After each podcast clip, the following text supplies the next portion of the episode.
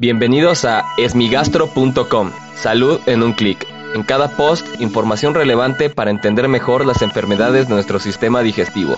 Bienvenidos. Hola, soy Norberto Chávez y les doy la bienvenida a esmigastro.com. En este podcast daré respuesta a las dudas que tienen sobre las enfermedades del aparato digestivo. La pregunta de hoy la enviaron las personas que participan en la página de Facebook sobre la información que existe alrededor de la distensión y el consumo de lactosa. Y la duda va relacionada a si es lo mismo tener síndrome de intestino irritable e intolerancia a la lactosa, ya que los síntomas pueden ser muy similares. Lo primero que debemos de entender es que la intolerancia a la lactosa es una deficiencia en la capacidad de nuestro organismo para absorber la lactosa, es decir, no contamos con una enzima en el intestino, es decir, una proteína en el intestino que rompe la lactosa y por ende la podemos absorber. Es una molécula grande que completa no se puede absorber a nivel intestinal. Esta es una enfermedad muy frecuente en México y en Latinoamérica que se puede ir presentando conforme uno avanza en la edad.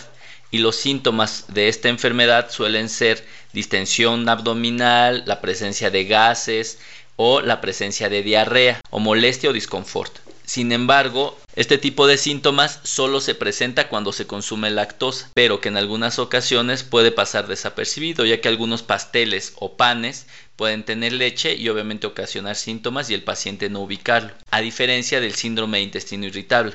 El síndrome de intestino irritable predominio diarrea también presenta distensión abdominal, presenta gases, presenta flatulencia y presenta diarrea pero a diferencia de la intolerancia a la lactosa, los síntomas se presentan con casi cualquier alimento, además de que se puede asociar a eventos estresantes o alteraciones psicológicas.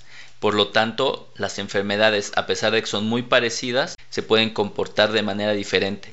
La manera más adecuada de poder observar las diferencias entre ambas enfermedades es llevando un diario de alimentos, a través de los cuales el paciente puede identificar cuáles fueron los desencadenantes de su sintomatología, ya que no existe una prueba de laboratorio específica o algún estudio de imagen que nos permita realizar este diagnóstico. Sin embargo, también es muy frecuente observar que ambas enfermedades participan en una misma persona, es decir, puedes tener intolerancia a la lactosa y además presentar síndrome de intestino irritable. Y esto puede ser aún más complejo si el síndrome de intestino irritable no es de diarrea, puede ser constipación y en este caso el paciente puede presentar datos de síndrome de intestino irritable cuando no consume lácteos y la presencia de diarrea cuando consume algunos alimentos preparados con lactosa. Por lo tanto, en estos casos es muy complicado poder diferenciar cuál de las dos alteraciones está condicionando todos los síntomas. Como se puede ver, es muy complejo poder diferenciar síntomas tan frecuentes como la distensión, los gases o la diarrea.